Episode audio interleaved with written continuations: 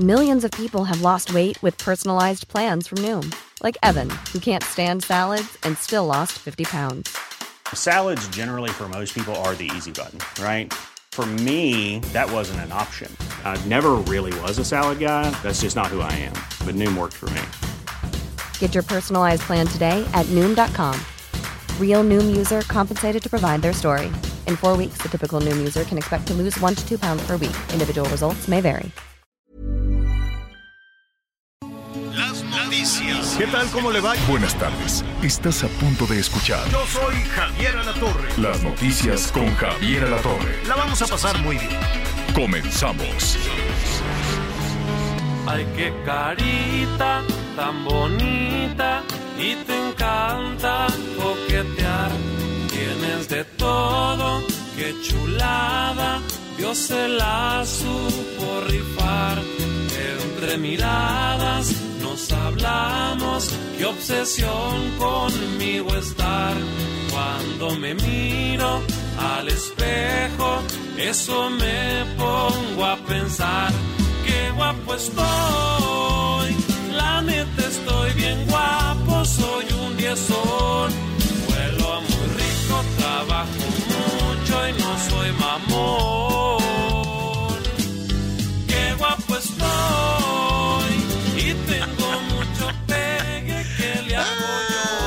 Oiga, a ver, señor. Este, pues vamos a darnos vuelo un ratito. ¿No? Así, mire, este, ahorita, si de pronto va la mañana así medio complicadona, pues pónganse, ahora sí que póngase guapo. Camine con estilo, suma la panza, lávese los dientes, peínese muy bien. Y este, para que el resto de la tarde la pase, la pase muy, muy bien. Oiga, qué gusto saludarlo esta tarde. Nada más déjeme ver quién canta esto de qué guapo estoy. Marca registrada. Así se llama. Y este, saludos son de Culiacán, qué calorón. Qué calorón en Culiacán. Pero pues al ratito no importa, nada más deje que, que llegue el mediodía y entonces ya vamos pensando en la cervecita helada, helada, el callo de hacha, todo eso con este tema del calor. Saludos a Sinaloa. Saludos a Sonora, saludos a todo el país, qué bueno que está eh, con nosotros esta tarde. Miguel Aquino, ¿cómo te va? Hola Javier, ¿cómo estás? Muy buenas tardes, me da mucho gusto saludarte, señor. Buenas tardes en algunas partes del país, buenos días en el centro y en la mayor parte de la República. Saludos a nuestros amigos hasta los Estados Unidos y bueno, pues aquí estamos, mitad de semana con mucha, con mucha información y acá pues en el sureste, ya lo saben, un calorcito bastante agradable, Javier. Van a, van a seguir altas las temperaturas, ¿eh? No se, Y con no se lluvia, crea. además. No, hombre, esto apenas comienza. Esto apenas comienza. Espérate a julio y agosto. Entonces, eh, a ver, los señores que gobiernan en este país, yo no entiendo, Miguel, por qué quieren este, negarlo todo. Digo, porque ponen en evidencia sus sistemas de salud que están hechos pedazos, me queda claro. ¿A qué me refiero? Que, ah, no sabe usted, amigo, amiga, cómo estamos batallando en todo el país para tener efectivamente los datos, la información certera de lo que está sucediendo con esta temporada de calor. Al principio, pues sí, los secretarios de salud nos toman la llamada, nos decían, pues ahí tenemos tantas personas hospitalizadas, tantas personas en, en ¿cómo se llama? En, en este... Viene, viene una procesión caminando despacito. Serán políticos. Estamos aquí en la cabina del Heraldo y me distrae, me distrae ahí un poquito eso. Bueno, le, le decía que niegan toda, toda esta situación. Yo no sé si porque los regañan en el Palacio Nacional y ya ve que dijeron en el Palacio Nacional, "L- cortes en la energía eléctrica, mentira. No hay cortes en la energía eléctrica. Bueno, pues eso es lo que se dice en la Ciudad de México, pero lo que se dice en Nuevo León, lo que se dice en Chiapas, lo que se dice en Tabasco, lo que se dice en Sonora, lo que se dice en Quintana Roo, pues los ciudadanos tienen otros datos. Porque Claro. se Que nota que- cuando se va Que hoy Nuevo León también ya le juega al mago, ¿eh, Javier? Sí, y no y, son los y ojo que. Nuevo León no está gobernando Morena, ¿eh? Ahí Samuel García de Movimiento Ciudadano y sus No es- funcionarios Claro. También le están jugando al ensarapado, ¿eh? No es un asunto, Miguelón, déjeme acomodar aquí mi, mi, micrófono, estaba muy lejos y lo estoy gritoneando. No es un asunto de partidos. Yo recuerdo que, este, por ejemplo, en las cifras de inseguridad, pues te desalientan cuando quieres ir a presentar una denuncia porque los gobiernos, tanto locales como municipales, quieren decir, mira, aquí no tengo ninguna denuncia, aquí todo va a todo dar, aquí no hay crimen, aquí no hay nada pero le preguntas al ciudadano y dice, no, pues yo quise ir a presentar una denuncia y me, me, pusieron todas las trabas del mundo para que, no, para que no estar en las estadísticas. Pero cuando la gente fallece, ¿cómo vas a esconder esa situación? Y eso es lo que está sucediendo con diferentes estados del país, es lo que está eh, sucediendo en Veracruz, lo que está sucediendo en Nuevo León, lo que está sucediendo en muchas partes. Y uno dice, a ver, señores, este, mira, ya llegó Laris, saludos, este, ¿cómo estás? Eh, Qué distraído estoy ahora. Es que estamos transmitiendo desde la cabina del Heraldo y estoy saludando. Mire, lo tienen uno como concha en vitrina. Hágase de cuenta así como panadería. Y entonces pues va saludando así como rey feo de carnaval a todo, a toda la gente. Entonces, uno que es distraído, distraído el chamaco y le traen tambora, pues imagínense. Entonces, eh, ¿qué le estaba diciendo? Retomando, vamos a ver, vamos a seguir haciendo este esfuerzo, tanto en el Heraldo como en Azteca, de saber, de enterarnos lo que ha sucedido en esta ola de calor, lo que ha sucedido con estas altas, eh, con estas altas temperaturas, porque son cosas dolorosísimas que no se deben esconder. Y tampoco es la frialdad de una estadística, pero es saber qué está pasando con México en esta ola de calor, si estamos preparados, si no estamos preparados, qué pasa cuando una persona afectada por esta ola de calor llega a un hospital, lo, lo atienden, no lo atienden, en fin, no se trata de ir en contra ni de gobiernos, ni es una cuestión electoral, ni es nada por el estilo, créamelo. Pero sí es importante saber para que se pueda diseñar una estrategia, para que puedan ayudar a los gobiernos municipales y estatales que no, tienen, no tenemos, señores, una infraestructura de salud.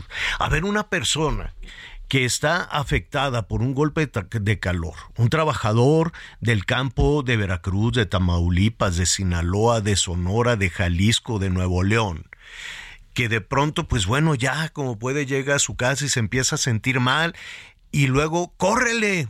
¿A dónde? ¿A dónde le corres? ¿Dónde te van a atender?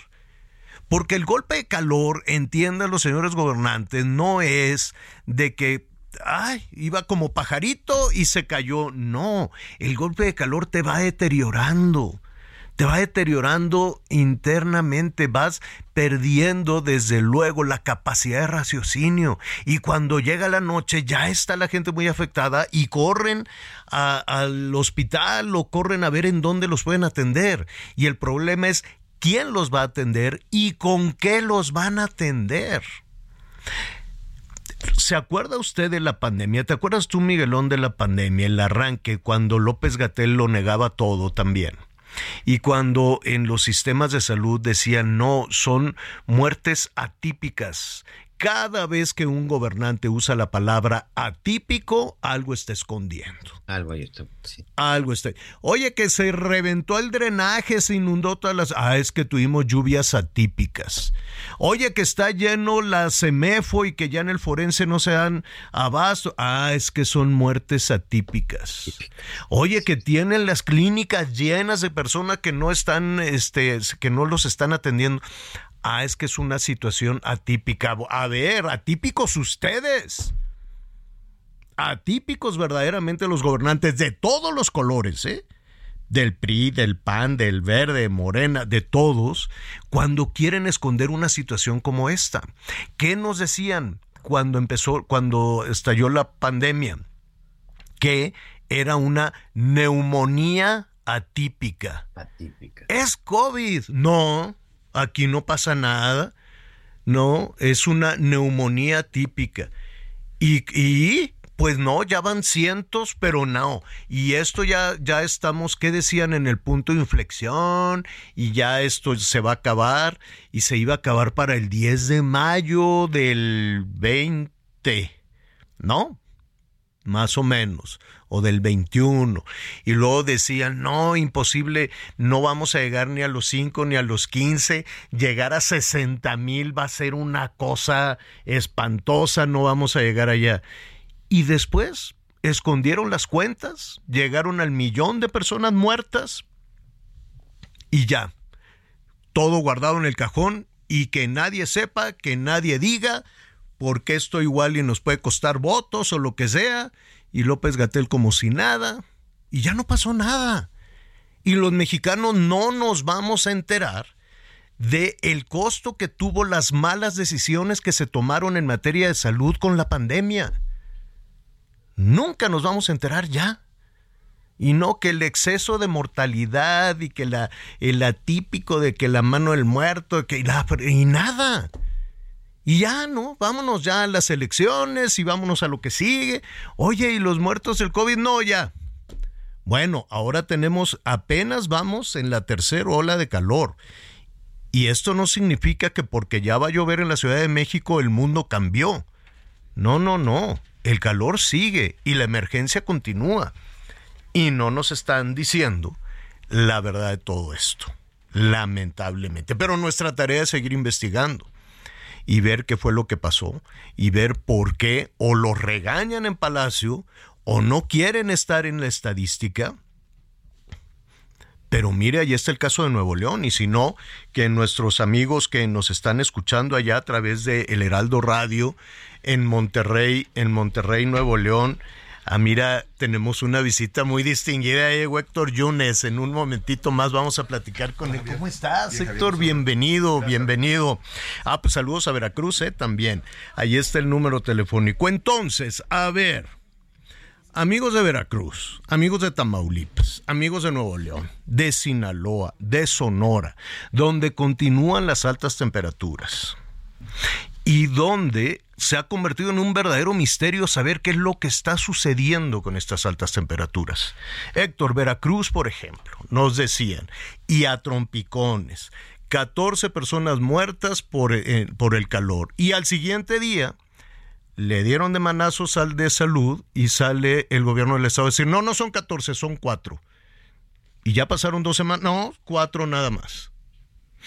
Nuevo León, ayer el CEMEFO no cabe una persona, una persona que lamentablemente todos los que han fallecido más, en su mayoría adultos mayores, tuvieron que llevar un tráiler refrigerado lo que dice la Fiscalía de Nuevo León, normalmente se reciben 70. En la primera semana de calor eso aumentó como 140. Segunda semana de calor 250. Y dicen que son fallecimientos atípicos. Esa palabra de atípico, ¿por qué tiene de malo reconocer? No tenemos la infraestructura, no tenemos la capacidad, no sabemos qué hacer con esta onda de calor y pedir ayuda. ¿O tú qué opinas, Héctor? Pienso igual. Eh, hay que empezar a reconocer el problema. Así empezó cuando la pandemia. Seguramente Exacto. recordarás que decían... que López Gatel decía neumonía típica Es correcto. y se acabó el asunto y nunca nos enteramos de realmente qué pasó. Sí, y nunca se tuvo el número oficial de los decesos, que ojalá hubieran sido los que nos dicen, pero lamentablemente seguramente fueron eh, el triple de esto. Y lo mismo está pasando. En Veracruz, efectivamente, yo soy de un lugar que se llama Soledad Doblado. En un solo día, Javier, hubo 47 niños, un- en un solo día, en una escuela que tuvieron golpe de calor, todos tirados en el suelo, todo el mundo Ya atendiéndolos. que se desmayaron, sí. Sí, 40 es de mi lugar donde yo nací, es un pueblito pequeño, imagínate un- cuánto será. Y allí, y no es el más caliente, la zona más caliente de Veracruz es Tierra Blanca, que por cierto le llaman la novia del sol porque está abajo del nivel del mar. ¿Cómo estarán los demás municipios? Y esto, eh, a ver, no se trata ni de que tenga que ver con votos, ni con... Es una, es una situación de emergencia en la que nos tenemos que ayudar todos y que los medios de comunicación tenemos que ser útiles. Y si le somos útil a una presidenta municipal, a un presidente municipal, que es la parte más flaca en toda la lista, ¿qué va a hacer un presidente, una presidenta municipal sin dinero, sin recursos, sin infraestructura, sin una clínica de salud para atender un golpe de calor? Bueno, yo creo que deben tomar medidas, Javier, ¿no? Medidas Por eso. preventivas, que no vayan a clases Pero finalmente. para tomar medidas tienen que levantar la mano y decir la verdad. Claro, claro. ¿No? Claro, pero a- a decirle a la escuela, oye, se suspenden las clases. Total, si en México nadie reprueba por decreto presidencial, Claro. ya todo el mundo queda aprobado, ya faltaba una semana. Claro. Yo creo bien se podría hacer ese tipo de cosas. Y protección civil siempre existe en los ayuntamientos. Debe cumplir, entre otros, esa función. Eh, eso creo, ¿no? Pro- Proveer de agua, cu- cuidar sobre todo este tipo de detalles. Pues mire, en un, en un ratito más vamos Sí, a platicar contigo, claro, Héctor. sí. Aprovechamos que, que nos visitas para preguntarte de tu estado. El número telefónico está a sus órdenes en este momento. No sabe la cantidad de temas que traemos hoy. 55 14 90 40 12. 55 14 90 40 12 que está a su disposición. Y Miguel, yo ya no entendí el, eh, el tema en este caso de, de Nuevo León. Saludos a nuestros amigos allá en, en Monterrey también a través del Heraldo Radio para este, saber qué está pasando. Primero, la pena terrible de, eh, de que un integrante de la familia muera eh, por alguna situación relacionada al golpe, de- a las altas temperaturas. ¿Qué es lo que dicen? No, pues es que no se murió de golpe de calor, se murió de un paro cardíaco o de insuficiencia renal. Bueno, lo que nos han dicho los especialistas y los médicos, y vamos a hablar con ellos, es que los efectos de un golpe de calor no es que te mueras de inmediato como pajarito, que puede suceder, sino que se empieza a deteriorar la gente en los órganos internos, Héctor, y de la noche que están, como el muchacho menor de edad, por cierto, cortando piña en Veracruz, que cuando regresó a su casa se murió, no es que se muriera en, el este, sino que ya la gente llega desorientada, deshidratada, este, y pues con órganos internos afectados, y cuando ya lo atienden o dicen la causa de muerte, pues paro cardíaco. Ah, pues sí, pero, pero eso fue efecto de una tremenda deshidratación, de una desorientación y de no recibir la ayuda pertinente, ¿no? Entonces no, es, es, eh, es jugar con esto de no, es paro cardíaco, es insuficiencia renal, pero sí, pero no. A la larga va a ser más costosa. Es mejor decir, tenemos un problema por el calor y ver qué se puede hacer, ¿no? Por lo menos el suero oral o buscar la manera de, de apoyar a las personas. ¿Tú qué harías? Bueno, a ver, yo presidí la Comisión de Protección Civil en el Senado de la República, tengo una idea de lo que se tiene que hacer. O sea, tienes que proveer primero de agua los lugares donde hay este tipo de concurrencia, eh, donde no hay clima en las escuelas, que no haya clases, tendrán que suspenderse. Eh, y desde luego, tener eh, médicos eh, a disposición para cual- cualquier tipo de emergencia, como se están presentando. Y como dices, se murió de un paro cardíaco, pues sí, finalmente cuando te mueres se te para el corazón, Claro. pero, pero la verdad ¿Verdad? es que consecuencia de qué? De esto precisamente, que es de no también prever. Hay veces que son cosas que ya no puedes resolver. Sales a la calle, ahí te da un golpe de calor y te mueres. El gobierno, ni el ayuntamiento, nadie puede con- este, cont- contener esto. Pero hay cosas que sí se pueden hacer, como en lugares, centros laborales, donde hay mucha gente y la sola presencia de más personas genera más calor que lo que tendría una persona sola en un lugar vacío. Pues ya lo estaremos eh, retomando, Miguel. Ya se están agarrando de la greña ahí en, en, en Nuevo León. El gobierno del estado dice una cosa, la fiscalía reculó sobre lo que estaba diciendo y creo que ya están entrando otros, otros personajes ya con otros datos. ¿No es así? Eh, fíjate que fue muy interesante porque primero el vicefiscal, el, el vicefiscal de Nuevo León, Luis Enrique Orozco, es el que dice que tienen estas muertes atípicas, que se le ha estado incrementando, que de 80 muertes a la semana de pronto pasaron a 130, 250, y es cuando se manda, se manda a pedir este camión, eh, eh, este refrigerador, ¿no? Por llamarlo de alguna forma. Sí, un tráiler refrigerado para el traslado Perdón, de mercancía. Pero pues Sí, ahora lo que van a hacer es... sensibilidad, pero esa es la realidad porque no tienen espacio. Bueno. Oye, Miguel una duda. ¿Por qué es están el jefe enviando? de atención de usuarios de la Dirección de Registro Civil de Nuevo León. Ajá. Es el que confirma el día de ayer en una serie de declaraciones que llevaban 850 muertos por golpe de calor y que así estaban las actas de defunción, Javier. Es un funcionario del Registro Civil. Pues es un funcionario, no es un ciudadano. Hay muchas dudas de lo que está sucediendo en Nuevo León. ¿Por qué? son enviados a- al, al servicio médico forense. Este, más la pena de todas estas personas de estar esperando ahí afuera, ver el tráiler ahí afuera, un tráiler refrigerado, y toda la, lentitud en los, tramas, en los trámites. En fin, y atención, Chiapas, Tuxtla Gutiérrez, 88.3 de la FM. Vamos a ver qué sucedió con estos trabajadores de la Secretaría de Seguridad Pública. Los levantaron.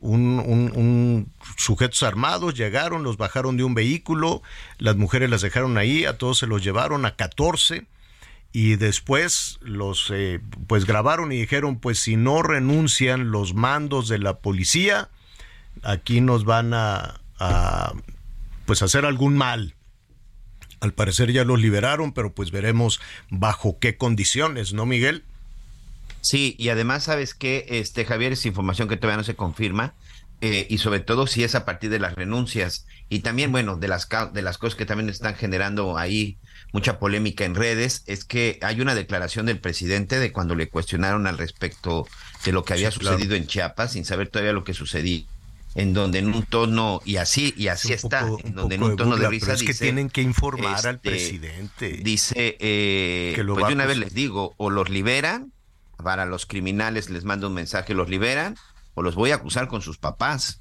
los voy a acusar con sus abuelos. Sí, eso cayó, se, se interpretó pues sí como una suerte de, como una suerte de burla. Y, y sabes qué pasa, Em, con yo siento que con todo respeto se tiene que informar siempre con todo detalle en la en el Palacio Nacional y no dejarlo únicamente, ah, pasó esto, pero no sucede nada porque después vienen esas declaraciones. Yo siento que, por ejemplo, en el caso de los agricultores, de los productores de trigo, de, de, de Sonora, de maíz de Sinaloa, de sorgo de Tamaulipas, la información que llegó a Palacio Nacional no era la correcta y por eso la respuesta es de Palacio que les dijeron son una bola de chantajistas y, y, y, y toda esta gente y todos los productores del campo se quedaron helados. ¿Cómo que hubo esa respuesta? Y ya después se corrigió, ya después se dejó de decir, seguramente les pagaron, seguramente se hicieron los precios de garantía, pero lo que de entrada van y comentan algunos responsables de estas áreas en Palacio Nacional, pues es terrible. ¿Cómo informarán y qué dirán?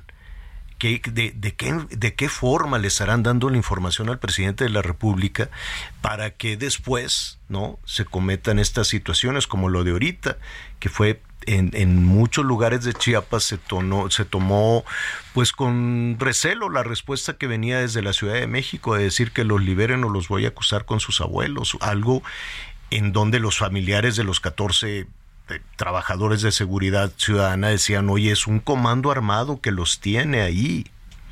En fin, denos también nuestros amigos de Chiapas su opinión 55 14 90 40 12. Antes de, hacer una pausa, Héctor, este, bienvenido. El año que entra a haber elecciones allá en, en Veracruz, ¿eh? Igual que en otros ocho estados, Veracruz es uno de ellos. ¿Y tú ya alzaste la mano? Tiene rato, ya hasta se me está entumiendo. ¿Vas este, con el PAN solo, en alianza, en coalición? ¿Cómo van? Eh, pretendo ser el candidato del PRI PAN PRD, si es posible MC. Eh, esa es mi aspiración y es por lo que estoy. ¿Solo el PAN no te, no te da? Bueno, eh, yo creo que va a ser un- una elección de coaliciones, porque Morena tampoco va a ir solo, va a ir con eh, ¿Quién va a ser Rocío Nale? Yo creo que es Rocionale. Yo creo que ya es Rocionale. Eso o sea, está muy cantado. Eh, no obstante los conflictos internos ahí de las tribus de Morena en Veracruz, pero yo creo que está cantado por ella eh, y que además bienvenida a la contienda. Eh, mi aspiración es ir por esta coalición, que además ya tiene un acuerdo nacional de ir PRI-PAN-PRD, MC, yo espero ¿Y que... cuándo, valore- cuándo lo deciden?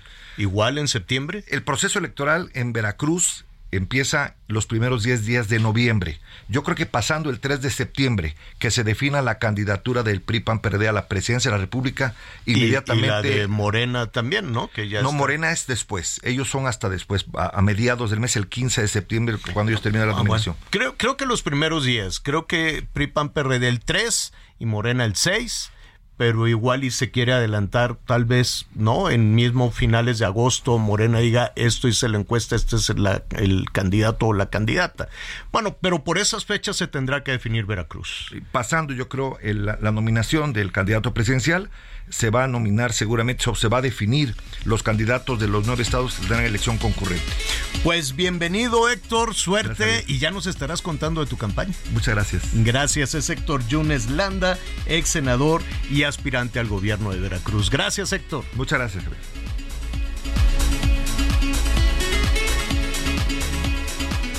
Conéctate con Javier a través de Twitter, arroba javier-alatón. Sigue con nosotros. Volvemos con más noticias. Antes que los demás. Todavía hay más información. Continuamos. Las noticias en resumen.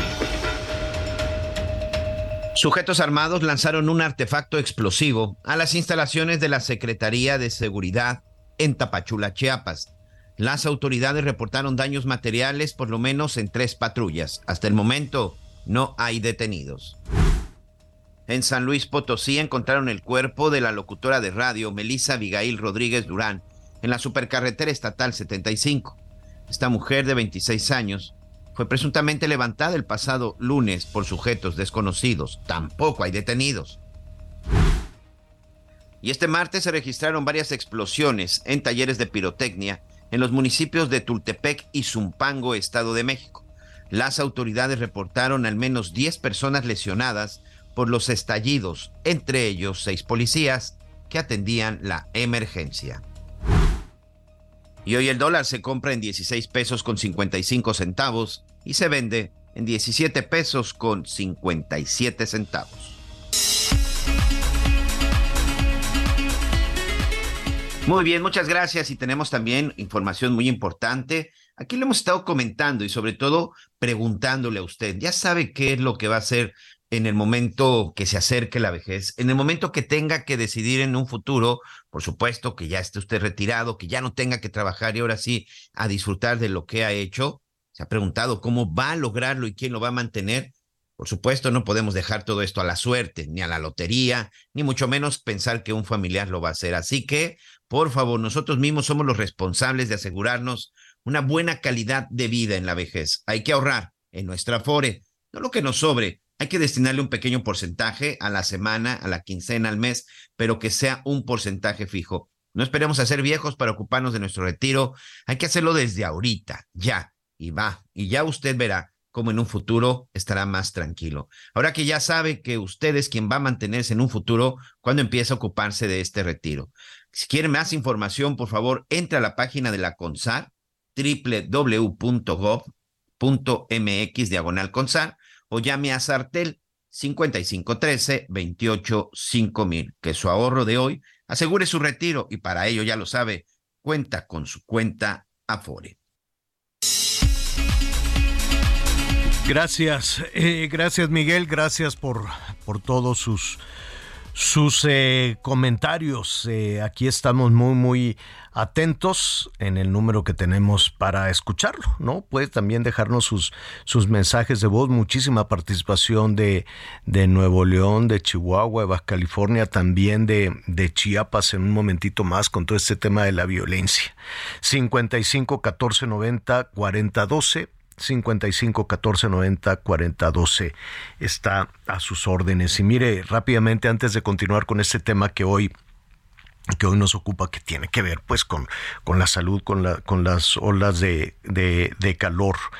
Eh, muy, muy rápidamente porque está en desarrollo toda esta situación de Chiapas. A ver, rápidamente en contexto, desde hace ya un tiempo hay desplazados, hay familias completas que, se han, que, han tenido que movilizarse. Hay una situación, por ejemplo, en frontera con Malapa, que es la parte de, ¿no? Una parte extrema de la frontera sur de nuestro país, la muy porosa frontera sur, que está en, en medio de las balaceras por grupos, pues pues hay que decir su nombre, Miguel, de estos grupos criminales. Es, si no me equivoco, el cártel Jalisco Nueva Generación. Así es. Contra el cártel de Sinaloa. Así es. Así es. ¿No? Así es, señor. Esto, estos son los dos grupos que están eh, siendo los responsables de la violencia. La verdad es que todo inicia a partir de que el cártel Jalisco ingresa al estado de Chiapas. El cártel de Sinaloa, desde hace mucho tiempo, Javier, la verdad es que era el que operaba al 100% en la zona del estado de Chiapas. Recordemos incluso la primera, la primera detención del Chapo Guzmán es en Guatemala, porque primero estuvo escondido en Chiapas y después en Guatemala. Desde hace mucho tiempo, Chiapas ha sido controlado y operado en el trasiego de drogas por el cártel de Sinaloa.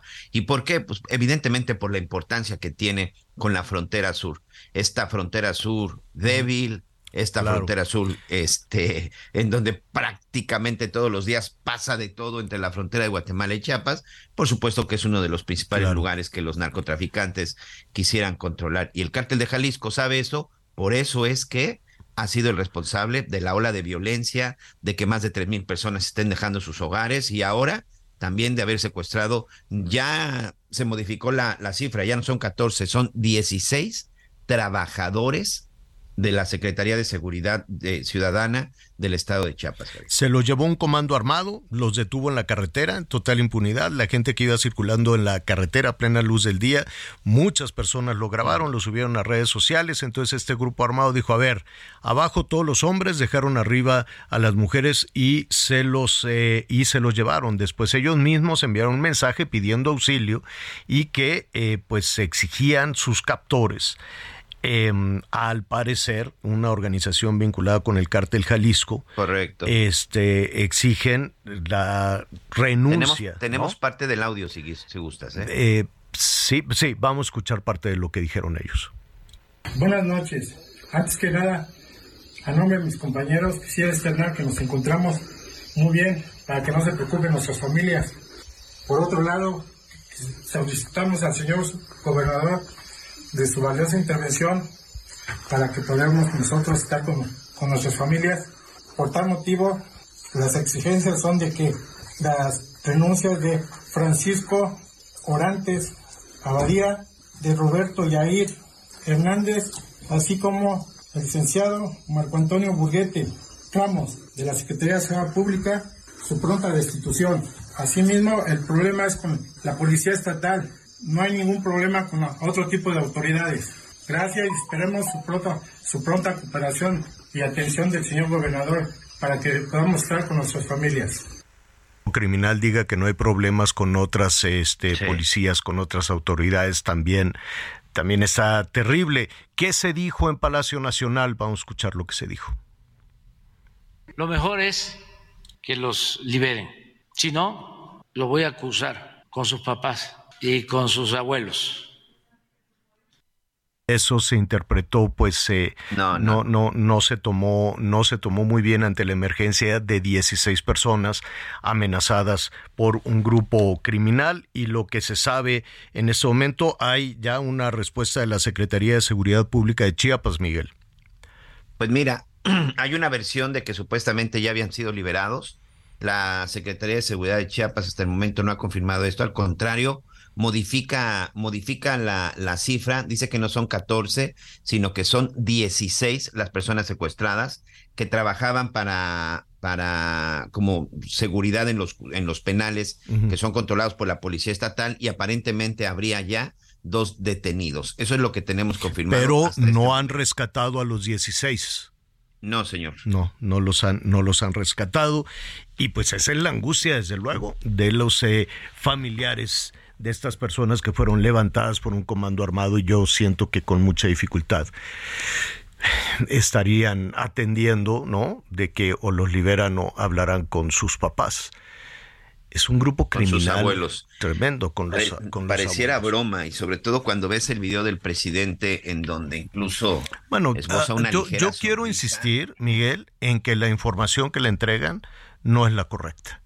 Javier, pero en este caso, perdón, señor, pero en ese caso, ¿qué no es correcto? ¿Que lo secuestraron? No, la, información que le dan y la, y la manera en la que se, en la que se la ponen para... Eh, eh, me, me, refiero que tal vez se le informó con demasiada ligereza y le decía, no, no hay ningún problema, ahorita ya los tenemos, ya los liberaron, etcétera, etcétera. Quiero suponer que es eso. Pero bueno, ya, ya lo estaremos retomando en un, en un momento más porque este, muchas llamadas respecto a este tema, a este tema de calor, muchísima confusión, muchísimo hermetismo, por decirlo de alguna manera, y lo estamos diciendo de manera elegante con cifras que van cambiando y cambiando. Yo no sé si los gobiernos de los estados no quieren, ¿no?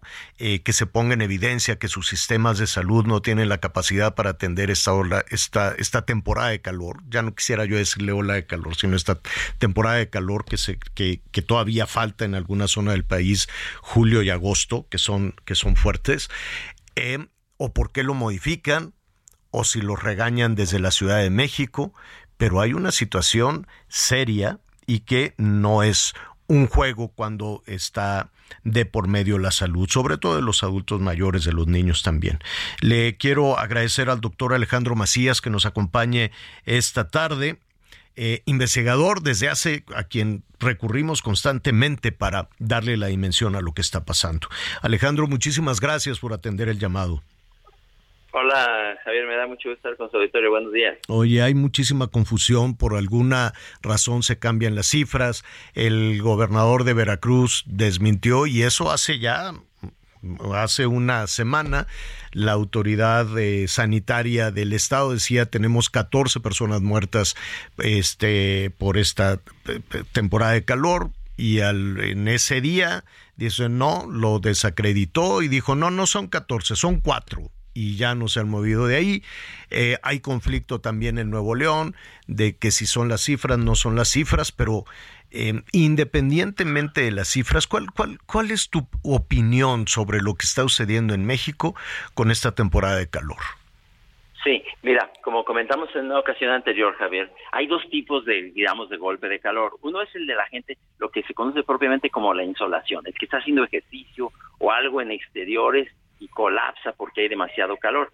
Ese es un tipo activo y esos son de un buen pronóstico porque casi inmediatamente se busca la sombrita, se les enfría, generalmente sobreviven. El problema es la gente, por ejemplo, la gente que vive sola, la gente que se quedó encerrada en un lugar muy caliente, o el típicamente el anciano que vive en un departamento solo y que empieza a subir la temperatura arriba de la temperatura corporal. Me refiero arriba de 36, 37 grados, la temperatura ahí del lugar en donde se encuentran. Ese es un golpe de calor, digamos, pasivo. La gente no estaba haciendo nada. Nada más que cuando ya la temperatura exterior excede los 37 grados, entonces ya la única manera de enfriarte que tienes es por su, sudando, sudando, sudando, ya no hay otra manera. Y es demasiado los líquidos. Y a veces esas personas no toman suficientes líquidos, pierden un poco la idea de la sed y viven solos, no tienen acceso a la hidratación, por eso insistimos, no dejen solos a los viejos, no dejen gente abandonada en departamentos, en casas donde pueda subir mucho la temperatura. Ahora, muchos de esos, por ejemplo, si colapsan, pueden tener diagnóstico de infartos o de embolias, porque cuando ya la temperatura sube por arriba de 40 grados del cuerpo, entonces ya puede haber embolias, infartos, eh, daños de la conciencia. Y puede perfectamente ser que tengan otro diagnóstico. Puede decir, ah, pues que tuvieron una embolia, tuvieron un infarto. Y entonces también se empiezan a cuantificar las cosas como hemos visto en otras circunstancias por lo que se conoce por exceso de mortalidad, donde dicen, por ejemplo, en los crematorios, oigan, hay demasiada gente, o que ven que las cifras del registro civil pues están excediendo las muertes a lo habitual y, y, es lo que seguramente está ocurriendo. Yo creo, yo no creo que a propósito están queriendo ocultar los casos, sino que casi nunca concuerdan los casos que se diagnostican con los casos que verdaderamente sufrieron la enfermedad. Pero ¿por qué esta resistencia? Eh, eh, entiendo que el CEMEFO, por ejemplo, en, en, la, en Nuevo León, en Monterrey, los informes que tenemos es que están verdaderamente saturados. Tuvieron que llevar un tráiler refrigerado. Este, hablaba la fiscalía de que tienen un promedio de 70 cuerpos a la semana y la primera semana de la ola de calor aumentó a no me quiero equivocar, 140 y después 200 y tantos en la siguiente en la siguiente semana. Dicen, "No, pues es que son fallecimientos atípicos, pero con, con esta resistencia de ¿qué, ¿qué, tendría de particular decir esta temporada de calor nos, nos está generando esta situación lamentable de fallecimientos? Sí, a ver, yo creo que, como mencionas, es la transparencia de la información. Tú no puedes jurar que todos ellos hayan muerto por calor, pero sí puedes decir como mencionas ahorita, miren, siempre hay un promedio de 70, ahora estamos viendo un promedio de 140. Suponemos que buena parte de esos pueden corresponder a esta oleada de calor. Es todo lo que se puede decir. No puedes Claro. jurar que lo hayan sido. Y además- puedes decir que es muy probable. Y además, este, yo quiero suponer, Alejandro, que si eh, pones claridad en esto, puedes levantar la mano como autoridad. Imagínate un municipio con un sistema de salud desmantelado, sin presupuesto y que le tenga que hacer frente este, a una temporada de calor, un- un- uno de los ejidos de Tamaulipas que llegan a 50 grados. Si no levantan la mano y reconocen que tenemos un asunto de emergencia y que se escuche hasta la muy lejana Ciudad de México, este, ¿cómo, cómo les puede llegar ayuda? Claro, porque mira, otra cosa, Javier, es que esto se previene. Eh, cuando ya la persona colapsó, sobre todo el golpe de calor pasivo, que estaba sin hacer nada en su casa, por ejemplo, o encerrado en un lugar donde había mucho calor, ese colapsa y, la- y el, y el pronóstico ya para entonces es muy malo. Ya es poco lo que puedas hacer si llega media hora después a un servicio de urgencias, por ejemplo. Esa persona ya nada más por haber colapsado en un golpe de calor pasivo, no estaba haciendo nada, le subió la temperatura arriba de 40 y medio, colapsó. Ya por eso su mortalidad es arriba del 65%, o sea, dos de cada tres ya nada más por eso van a fallecer. Y, Claro. y tú ya en los servicios de urgencias puedes hacer relativamente poco. Y como dices, en este caso la información es clara y decir, miren, está pasando esto tenemos evidencias de que está muriendo más gente de la habitual. Cuídense, no dejen solas a las personas, a- asegúrense que tengan movilidad, acceso a la hidratación, que tomen líquidos. Eso es preventivo, porque ya Sí. una vez que ocurrió el problema, ya es muy difícil.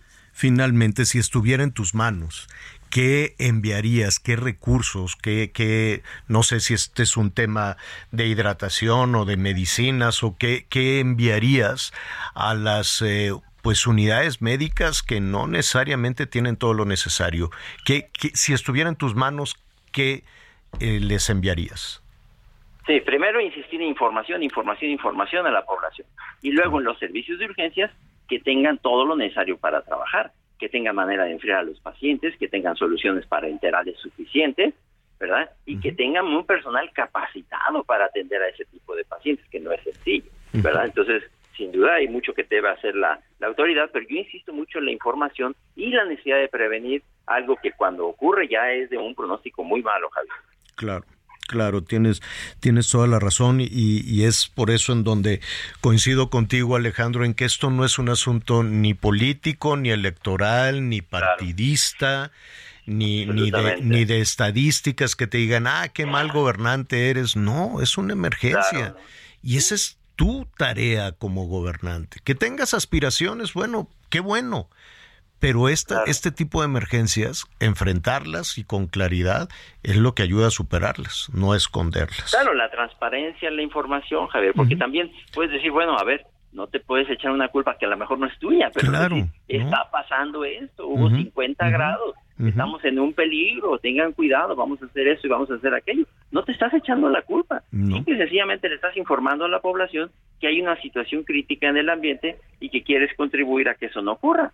Sí, porque además en las decisiones que se toman desde, desde alguna oficina de la Ciudad de México, aquí ya se tardaron las lluvias, pero la temperatura tal vez sea benigna, ¿no? La- to- Sí, no, no. A lo que me refiero es que, no, de pronto se piensa que todo es igual. Sí, en Ciudad de México tienen mucho calor a 32 grados, ¿no? Estamos hablando de lugares donde la temperatura ambiente es de 45 y 50 grados. Así es, así es. Y todavía falta julio y agosto. Entonces, Aunque ya eh, esperaríamos que ya con los nublados y las lluvias Claro, empiece sí, a bajar con un los poco huracanes, con los huracanes y todo esto, al- a, lo que voy es que, que no se piense quienes toman las decisiones que aguantando una semana más ya como quiera vamos a cambiar la discusión a las corcholatas, ¿no? Entonces, Sí, no, es toda- información, información, claro, información, información, transparencia en la información. Es decir, exceso de mortalidad. No hablemos si quieren de otra cosa, pero es decir, está muriendo más gente de lo habitual. Hay Todavía no qué. estamos seguros que, pero hay que ver por qué, pero tengan cuidado con esto. Eso es transparencia y eso no es echarle la culpa a nadie, Javier. totalmente de acuerdo contigo. Es el doctor Alejandro Macías, a quien como siempre le agradecemos toda su orientación. Gracias Alejandro. Sí, gracias Javier, cuídense. Un abrazo. Gracias, sí, hay que cuidarnos mucho. Y mire, pues atender al sentido común. Agua, ¿no? Refresquese un poquito. Y, el alcohol deshidrata, yo sé. Que la cervecita helada, ah, se han disparado las ventas, que bueno para la industria cervecera y para los negocios, para el abarrote y demás. Este, pero pues un poquito de agua. Y en un país donde, por cierto, Miguel, no necesariamente está garantizado el abasto suficiente de agua. Y te cuesta un dineral. Una botella No, de y- agua. Y, y agua en buenas condiciones que sirva para consumo, o que Claro. sirva por lo menos para limpiar tus frutas y verduras, Javier. Claro, claro, claro. Entonces, mire, ahorita en los anuncios, tómese agüita.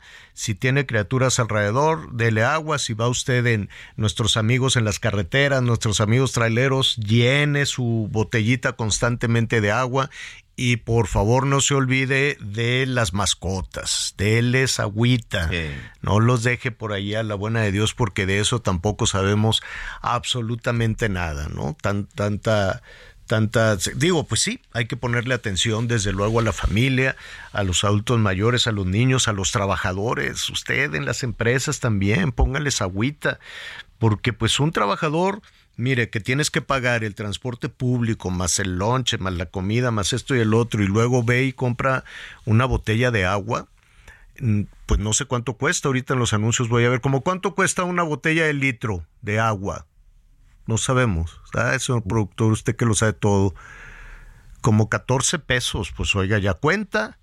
Imagínese, 14 pesos que se tome dos litros de agua y que venga cargando con dos litros también ahí, pues imagínese. Entonces hay que apoyar si puede, apoya ahí a los a sus eh, trabajadores también con, con todo esto.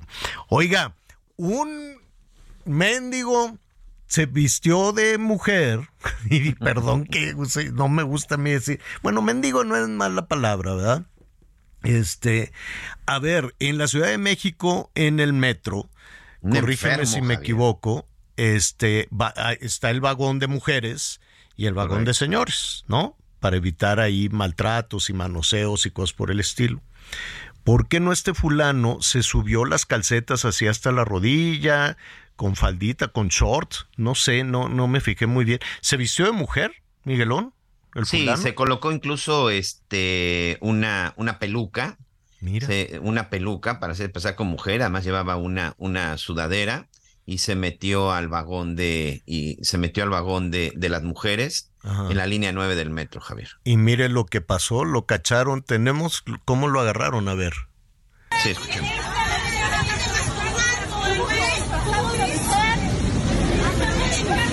Venía disfrazado de mujer y le venía agarrando las nalgas a las mujeres.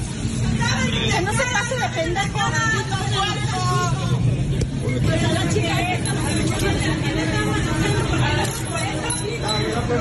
Agarraron al fulano, disculpe usted la, la muchacha, pues estaba muy enojada, No, bueno, disculpe y- usted la mala y- palabra.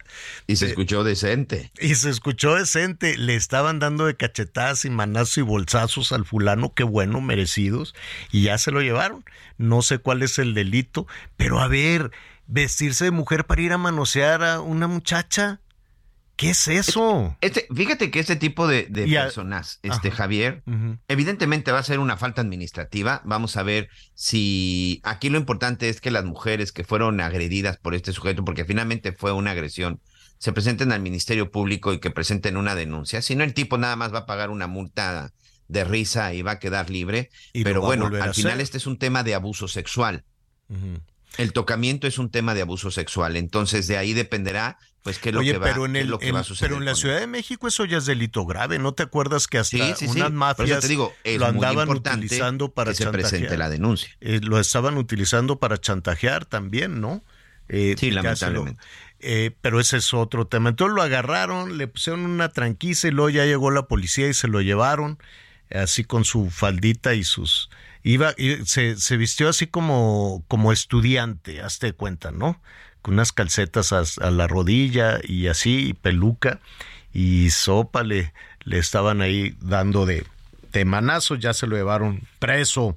Qué bueno. Mire, eh, hay otro a propósito del metro, después de la pausa, le vamos a volver a poner este que le dan de bolsazos y dice, nos venía agarrando, se pasó de pip, ¿no? Este, pero le vamos a poner también, hace unos días se equivocó un muchacho. Se equivocó y se subió, era extranjero, se subió al vagón de las mm, señoras y ah, van a ver cómo le fue. Se subió ahí y va a ver cómo le fue. Pero esto se lo presento después de una pausa.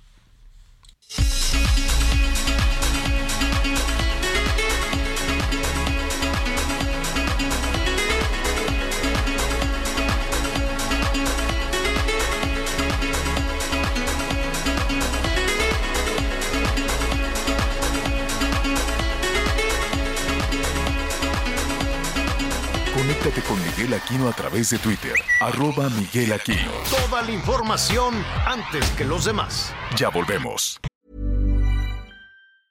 Hey, it's Ryan Reynolds, and I'm here with Keith, co star of my upcoming film, If, only in theaters, May 17th. Do you want to tell people the big news?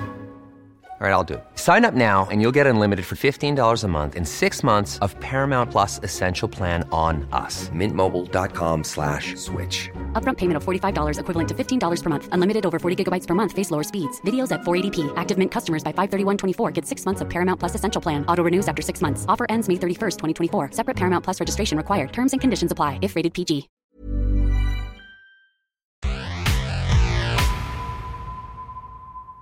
Todavía hay más información. Continuamos.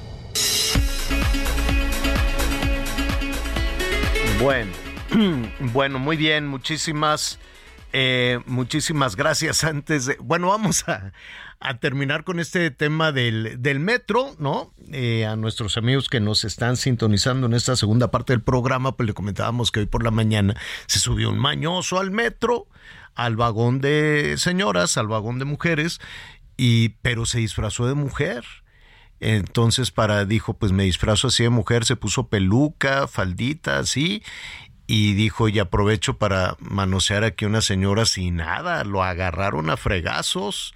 Mire, a ver, otra vez, ¿qué le pasó al, al que al que se disfrazó de mujer?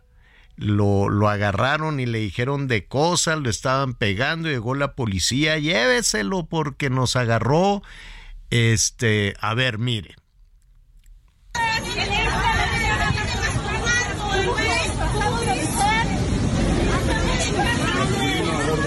Venía disfrazado de mujer y le venía agarrando las nalgas a las mujeres. Que no se pase de pendejo.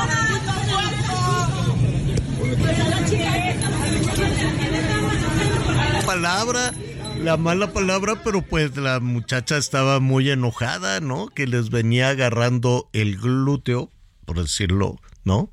el glúteo.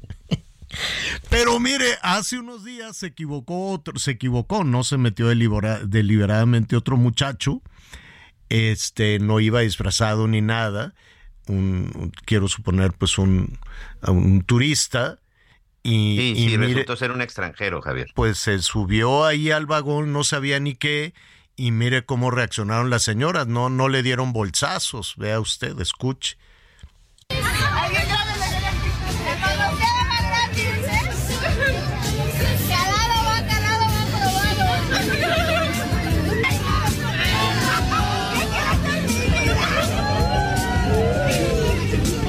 Bueno, entonces el pobre muchacho no sabía qué hacer porque se le empezaron a a arrimar todas las, las señoras y le decían el manoseo va gratis, va calado y el otro pues nada más se reía, lo tomó, lo tomó ahí un poco con filosofía pero le ponían así, lo abrazaban con las piernas y eh, pues miren, estricto ya, si nos ponemos este, en estricto este, justicia, eso también es acoso. Imagínate que se equivoque una turista y se mete al vagón de señores y que le empiecen a decir el manoseo va gratis, mi reina, y que le empiecen ahí a abrazar y pues, calada, güerita, pues que no. Entonces, ya en estricta, en estricta justicia, así como le pegaron al mañoso este que se metió y se lo llevaron preso, este, pues el otro pobre ha de haber dicho, si vas a México te ponen unas manoseadas espantosas. ¿Usted qué haría? A ver, cuéntenos. ¿Qué, qué pasa? ¿Qué, qué no, no hay, ¿cómo le diré? Ojalá lleven a la agencia 50 de donde ya se tipifica como delito grave el acoso a este que se vistió de mujer. Pero eh, de, eh, no hay acoso, es que no sé si la ley tipifica, por ejemplo, una persona que se sube al vagón de señoras, un señor, y le sucede esto, y, y entre broma, yo entiendo que era un poquito de broma, pero eso no está tipificado, es decir, el señor no puede denunciar, Miguel. Sí, claro que sí. Sí, por supuesto que sí. Mira, Ah. sí hay una, hay algunas cuestiones en la ley en donde sí se, se tipifica mucho el hecho de que sea una mujer. Pero por supuesto que en este país y no solo en la Ciudad de México, aquí también hay reglas en contra de mujeres que acosan, que violentan o que incluso que abusan de los hombres, porque se ha presentado. O sea, hay casos de hombres que también presentan denuncias por violencia familiar, por violencia psicológica, por violencia incluso vicaria, Javier. Pero por supuesto que sí, que son los menos y que casi casi se pueden contar con una mano, eso sí, señor. Sí, porque además imagínate que llegas a la agencia 50, pues hasta el Ministerio Público te va a bulear. O sea, todavía no tenemos muy resuelto que un varón acuda a presentar una denuncia por violencia física, por violencia sexual o por acoso, ¿no? Si para las mujeres es muy difícil. No quiero hacer comparativos aquí, o sea, tiene, tenemos que apoyar a todas las mujeres que denuncian, hay que creerle a todas las mujeres que denuncian, definitivamente. Pero también es cierto que tenemos después una tarea pendiente de género con los este, varones. ¿Cómo vamos con los comentarios, Miguelón? Muy bien, muchas gracias, como siempre, muchos mensajes de parte de todos. ¿Qué pasó? Y luego, Miguelón, se nos fue Miguelón, se fue corriendo con todos los comentarios y con todas las, y con todas las llamadas. Nos están también preguntando, Anita Lomelí, ahorita, ahorita viene, anda, corre, corre, corre, corre ahí en eh, este, con las cacharolas, con con las corcholatas, pero ya nos va a presentar también ahí en un, en un ratito más el reporte. En cuanto se restablezca, se logra restablecer la comunicación, a ver si no les, se les fue la luz, a ver si no hubo de nueva cuenta por ahí un, un, un apagón. Bueno, déjeme decirle que este, en Chiapas, en Chiapas continúa toda la, toda la, eh, pues una situación alrededor de los 16, creo que son 16. Primero se habla de que eran 16 policías, después se habla de que son trabajadores de diferentes servicios en la Secretaría de Seguridad Pública, como sea, son ciudadanos. Son elementos también de la Secretaría de Seguridad Pública y se los llevaron. Ese es un secuestro. Se puede calificar de diferentes, eh, de diferentes formas, que si levantó, que si... Ese es un secuestro masivo y es un comando armado, son personas fuertemente armadas que detienen un vehículo en la carretera y se llevan a ciudadanos. Y además los, eh, los graban y estos ciudadanos dicen o despiden a estas eh, eh, personas o pues se tomarían medidas extremas de las cuales pues entiendo que en ese video no, no decían cuál era el tipo de amenaza. Pedro Gerardo, eh, Pedro Gerardo López, nuestro compañero corresponsal de Azteca Noticias, siempre ha estado muy atento a esto. Pedro, nos enteramos a través de tus redes sociales cuando esto estaba sucediendo. Javier, ¿cómo estás? Qué gusto poder saludarte. Así es, una tarde bastante complicada. Este grupo de trabajadores 33 que iban en un camión de y que salían de la base de Llano San Juan, que se encuentra en la carretera Ocosocuautla Tuxtla Gutiérrez por la tarde, regresaban a Tuxtla Gutiérrez a, la, a su base para poder despedirse a sus casas y este comando armado les cierra el paso a este camión. Eh, iban este mujeres, hombres en esta unidad, dejan a las mujeres y se llevan, hoy sabemos, a 16 hombres. Se llevan a estas personas con rumbo desconocido, los subieron a un camión de tres toneladas y bueno, podemos ver justamente en este video que circuló a través de redes sociales, incluso utilizando ametralladoras Barrett, de esas tipo eh, de calibre 50, eh, eh, armamento fuerte, fuerte en- para, eh, lógicamente, contrarrestar eh, lo que han hecho en los últimos meses este grupo criminal. Hace un instante la secretaria Gabriela Cepeda, la secretaria de, la Secretaría de Seguridad Pública de Chiapas, informó y confirmó que son 16, no 14, que hay dos detenidos de este por estos hechos y que ya hay un despliegue desde ayer por la tarde, por la tarde noche, de más de mil elementos entre elementos de las de las policías estatales, la el ejército mexicano y fuerzas federales para tratar de rescatar a estas personas. Hoy los familiares incluso eh, están eh, eh, afuera de ya de la, de la dependencia de la Secretaría de Protección Ciudadana, pues clamando clemencia para sus familiares, porque Javier, muchos de ellos lógicamente son trabajadores administrativos, incluso hay, hay una persona que se dedica a la jardinería, una persona que nos dicen sus familiares eh, tiene diabetes, eh, eh, una situación complicada y que había prácticamente ido ya por sus últimos días porque está a punto de jubilarse. Entonces temen que pueda pasar una circunstancia pues más complicada, Javier. Oye, eh, ¿se sabe quién los tiene? No se sabe todavía eh, qué grupo, que, eh, cuál sea de estos dos que tienen, que sabemos que tienen presencia en Chiapas, y si Cártel Jalisco Nueva Generación o el Cártel de Sinaloa, no se sabe todavía. Lo que se sabe únicamente a través de este, de este video que se reveló hoy por la madrugada de los trabajadores en donde prácticamente los hacen leer los nombres de estos mandos que están pidiendo que se destituyan, que son prácticamente el director de la Policía Estatal, el, del- el director de la Policía de Caminos y un comandante general que tienen en la Secretaría de Seguridad y Protección Ciudadana. Eh, y además llama mucho la atención que dicen que no tienen problema con eh, otros mandos este, de seguridad que puedan ser federales o estatales, ¿no? Eso así llamó es, muchísimo que la el- atención que dice con solo el problema es solo con estos y qué significa que no tienen problema con los demás. Exactamente, así es Javier. Incluso hoy por la hoy por la madrugada en Tapachula eh, también los sujetos armados eh, aventaron una granada de fragmentación al interior de las oficinas de la misma dependencia de la Secretaría de Protección Ciudadana en Tapachula. La granada estalló dentro de la zona del estacionamiento, dañó dos unidades, no había policías o elementos cerca, pero bueno, son del, eh, es una muestra clara de que estas actividades tienen un- un- una mirada y tienen un solo fin, que es justamente sobre esta institución. Oye, em, ¿cómo, ¿cómo se escuchó, cómo se interpretó? ¿Qué, ¿Qué dicen en Chiapas de la respuesta que se dio en la mañanera a esta situación?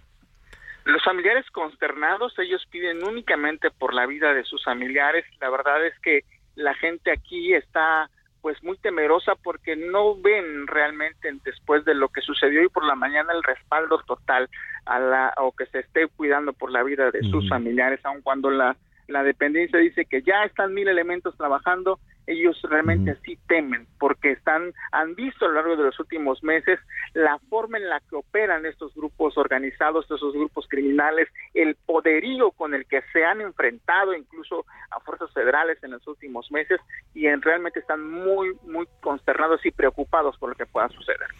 Pues eh, el tiempo corre, los eh, familiares de estos, y no nada más los familiares de estos trabajadores. Yo, yo me atrevo a decir, Pedro, que esto no es una situación aislada, por más de que se diga que, que no es verdad y que eh, es un asunto de, de, de medios de comunicación, pues los medios de comunicación no tenemos ni el interés ni la, ni la posibilidad de estar construyendo historias eh, falsas. Hay un hecho de desplazamiento de familias y cuando una familia deja lo suyo y escapa, huye por la violencia, eso no es, no es un asunto creado o fabricado con ningún, con ningún fin. Es una situación que está sucediendo, ¿no? No, es un asunto menor, incluso eh, hemos dado cuenta a través de tu espacio, Javier, la escalada de violencia que se ha suscitado en Chiapas, los enfrentamientos eh, tan fuertes en frontera como Alapa, los enfrentamientos en Ocoso, Cuautla, eh, los ejecutados en la zona centro, las situaciones tan complejas que se han dado y cada vez son peor. No es un hecho aislado, por supuesto, son situaciones que van escalando de forma grave en el estado de Chiapas con mucho cuidado, Pedro, y estaremos atentos a lo que suceda. Te vamos a ver y escuchar esta noche en Hechos con, con la crónica y la situación. Esperemos que en las próximas horas sean liberados estos 16 trabajadores sanos y salvos. Pedro, gracias, cuídate mucho. Buenas tardes, mando un fuerte abrazo. Gracias, es Pedro Gerardo López, nuestro compañero periodista corresponsal de Azteca Noticias allá en Chiapas. Miguelón, se cortó la comunicación. ¿Qué, qué, quién, sí, señor. ¿qué, te, qué, qué, qué, te rompieron el cable o cómo? no, ahora sí ya, no sé, no sé si fue aquí una luche o algo, algo extraordinario, pero aquí estamos listos con toda que te tiene mala fe, tu productor que te tiene mala fe, pique el botón. Sí, por ahí, por ahí le han de haber puchado algo que no, pero bueno, aquí estamos. Mira, tenemos saludos desde San Francisco, California. Eleazar Ramos, pronto iría a México ¿Saben si se rentan cuartos en Palacio Nacional? No creo, mi estimado Eleazar. Es el sitio que todos soñamos vivir. No hay apagones, no, hay delincuencia, no. hay desabasto de medicina. Si te enfermas, te montan una clínica al lado. No, ¿cómo crees que quieres vivir ahí? Ayer andaba por ahí, me, fui ahí a ver al, al, este, a platicar con el jefe de gobierno. Ah, que bueno, mañana les voy a presentar ahí una, porque ya se nos, se nos está yendo el tiempo con Martí Batres muy, muy, muy divertido, muy interesante ahí toda la conversación con Martí Batres. Por cierto, y le dije, oye Martí, ya tienes tus cacharolas, ya tienes tus corcholatas, porque pues también va a haber elección para jefe de gobierno el año que entra. Él quería ser jefe de gobierno y pues ya no va a poder porque lo pues entró en, en sustitución de, ¿cómo se llama? De Claudia Sheinbaum. Entonces pues ya no puede aspirar, aunque sea nada más un año pero pues ya no puede aspirar al, al cargo, sería una especie de reelección. Y le dije, ah, pues si Nayib Bukele está, este, va a cambiar la ley, ¿no? Sí, la su constitución. Pues, va a cambiarlo, pues no, dice, no, no. Le dije, oye, pero ya tienes tus cacharolas, ya tienes tus corcholatas. Ya le dije, pues el presidente sacó sus corcholatas. Y dice, pues sí, y, y ¿qué tal? Me dice, ya me vinieron a ver varios. Le dije, a ver, dame nombres.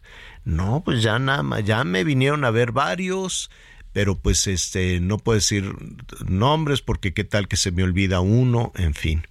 Entonces, este, pues es muy interesante, ¿no? Que estén, que van con el, con, a buscar el, el respaldo, el apoyo de, de Martín para convertirse en candidatos. Seguramente muchos son Aunque no sé si lo van a palomear ahí. Ya levantó la mano Clara Brugada, ¿eh? Sí. Abiertamente Clara Brugada de Iztapalapa ya la levantó. Y ya no sé quién más de Morena. Ah, pues Mario Delgado. Mario Delgado, Clara Brugada, no sé quién más de Morena. De, de la oposición, pues digamos que el más era eh, visible estaba Xochitl, pero ahora ya, ya va a buscar la presidencia de la República. Y nada más queda Tabuada el alcalde de la Benito Juárez, que por cierto lo vamos a invitar, ¿no? A ver qué, nos diga, pero no, ¿quién más ves tú de Morena y de Ya ves que también estaban candidateando a Omar García Harfuch. Pues sí. Ahora pero no creo, él sí no creo. no, yo creo que va que se va a integrar al proyecto de alguna de las corcholatas es probable es probable, vamos, vamos viendo. Ahora, lo que no, yo quiero suponer que todo eso se palomea en el edificio de enfrente. ¿No? No lo sé, ahí en Palacio. Vaya usted, vaya usted a saber o si también lo van a hacer como por encuestas o, cómo le van a hacer porque pues ya traen el tiempo el tiempo muy muy encima. En fin, ya le estaré ahí presentando parte de esa conversación, pero pasé por el palacio, me perdí, fui a dar allá moneda, mucha actividad comercial y todo. Este, y está todo cerrado, todo el palacio está bloqueado, está cerrada la calle de Moneda, está todo, todo, todo. Amurallado, ¿no? Porque tienen estas murallas de metal Antes podías ir, es un museo, había ahí el Museo de la Secretaría de Hacienda, podías ir a visitar algunos salones, visitas guiadas, podías entrar a ver los murales, el de Diego Rivera y todo, ahora pues ya no, ya está completamente cerrado. Yo creo que sería una muy buena medida para la siguiente administración que ya no vivieran o despacharan ahí, que tuvieran una residencia. Si quieres que ya no vayan a Los Pinos, que vayan a cualquier otra, y que se abran de nueva cuenta las puertas de este tesoro a pues a todas las personas, a todos los mexicanos, porque pues ya no ya no se puede entrar, ya no te pueden ni acercar tantito, cero, nada. Eh, eh, entonces, pues no sé si se renten cuartos ahí, pero atrás de Palacio sí hay, sí hay ahí muchas, muchas viviendas muy desvencijadas, pero, pero hay. ¿Qué más, Miguelón? Hola, Mónica Limón, nuestra amiga Mónica Limón en Cuautitlán, Izcalli, dice, somos sus, somos sus fans y los quedamos todos los días en Cuautitlán, Estado de México. Muchas gracias, doña Gracias, Mónica. Mónica. Acá en Chiapas, con respecto a lo sucedido el día de ayer, es una pena que el crimen organizado nos esté ganando terreno y el gobierno, tanto estatal como federal, nos mienten al decirnos que el estado de Chiapas es muy seguro. Sí, porque apenas el jueves, viernes de la semana pasada, en la gira que hacía el presidente, pues decía que Chiapas estaba todo dar, pero bueno, como dice nuestro amigo, solo en Palacio Nacional no hay delincuencia. Buenas tardes, equipo. Javier Miguel Anita. Es correcto lo que dicen acerca de lo que pasa en el CEMEFO. Está hermético el asunto y el gobierno en silencio. Y no han volteado a ver lo que pasa en los otros municipios. También es preocupante por la falta de atención. Saludos. Juan Cantú de Nuevo León. Muchas gracias, Gracias, Juan. Juan.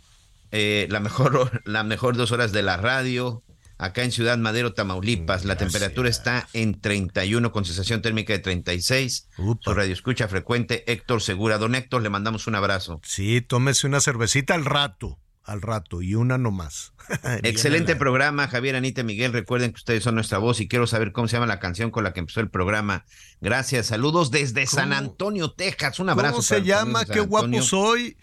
Deje- mira, traen una chocha, están oyendo ahí canciones en la cabina. Sí, ¿Cómo se mira, la, ¿Cómo se llama la es- canción? Qué guapo estoy. A ver. Marca registrada, ¿no?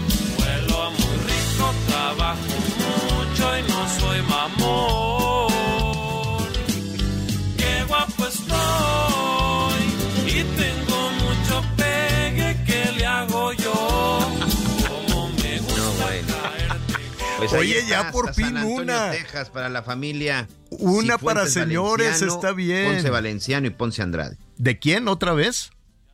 La familia Cifuentes Valenciano, Ponce Valenciano y Ponce Andrade, que nos están escuchando en este momento en San Antonio, Texas. Saludos a San Antonio, que también han de estar con unos calorones. Que Dios te guarde. Pero sí está buena la canción, yo no la había oído, no sé dónde la sacó nuestro productor. ¿Quién canta, Miguelón? Marca registrada. Ah, el grupo Marca Registrada.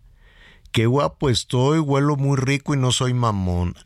Son de Culiacán, Sinaloa. Fíjate, aquí me manda una amiga un mensaje. eh, eh, ah, no, es el doctor Jerónimo, perdón.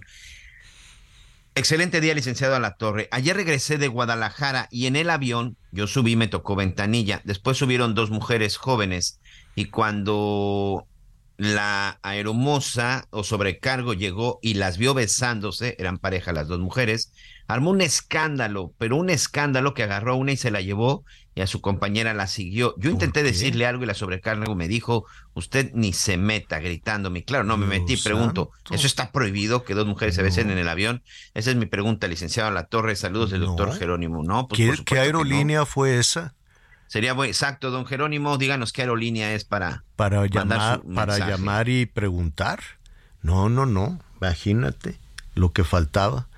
¿Qué más, Miguelón? Lo vamos a investigar con mucho gusto y, y sí. Mira, también lo- nuestros amigos en Estados Unidos, hay un mensaje para los de Spotify, dicen, buenas tardes, ¿en qué otra plataforma puedo escuchar su noticiero? Por favor, chequen el Spotify, que desde el viernes pasado no están subiendo los programas. Muchas gracias, Ah, nuestros también amigos. me, en- me reportaron allá eh, mi, mi tía y mis primos en Mexicali que luego se va la onda. Muy señor bien, pues ¿qué te parece que, que se nos deja de a oír un de rato y heraldodemexico.com? Usted incluso ahí pone radio en vivo, también tiene la opción de tele, pero bueno. Oye, de- de pero 11 ¿sabes 1 qué voy a hacer? Voy a poner, voy a poner aquí en la cabina mi telefonito celular y también lo podemos subir por Instagram, ¿no? Por supuesto, así es. Ah, pero hay, mira, bueno, también pues hay la opción heraldodemexico.com.mx y ahí empezamos también para que nuestros amigos que nos están escuchando y viendo en Estados Unidos, Javier. Bueno, pues muy bien. Oiga, eh, rápidamente antes de, de hacer una pausa, imagínese que este Miguelón, ahora que, ¿cuándo fue tu cumpleaños? Fue hace poquito. No, señor, apen- bueno, si consideras que fue hace poquito porque se te olvidó mi pastel, este fue en septiembre, pero no, más bien ya se acerca otra vez, ¿eh? Segunda oportunidad, señor Javier. Mm, Ahí viene, ahí viene tu 27 pastel. de septiembre y es Ah. especial porque cumplo 50 años. Bueno, pues con la novedad que si fueras coreano, pues te pondría, ¿cuál 50? Te mandamos pastel de 48.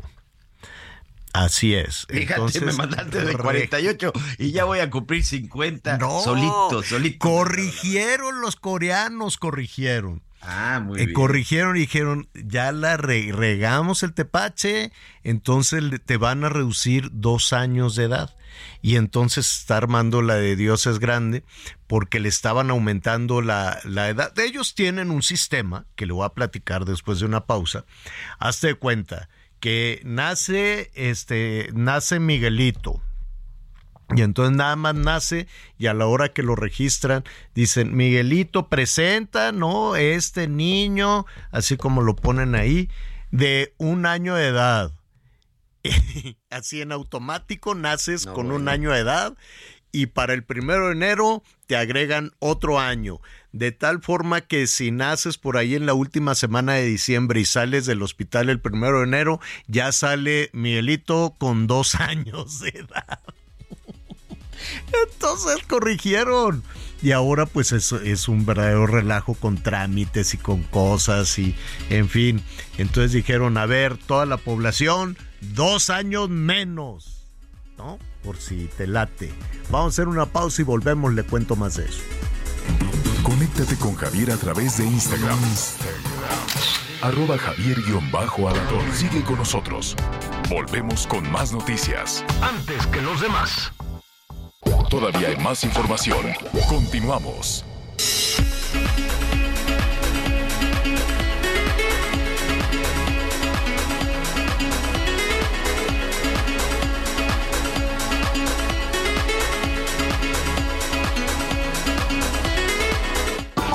Las noticias en resumen.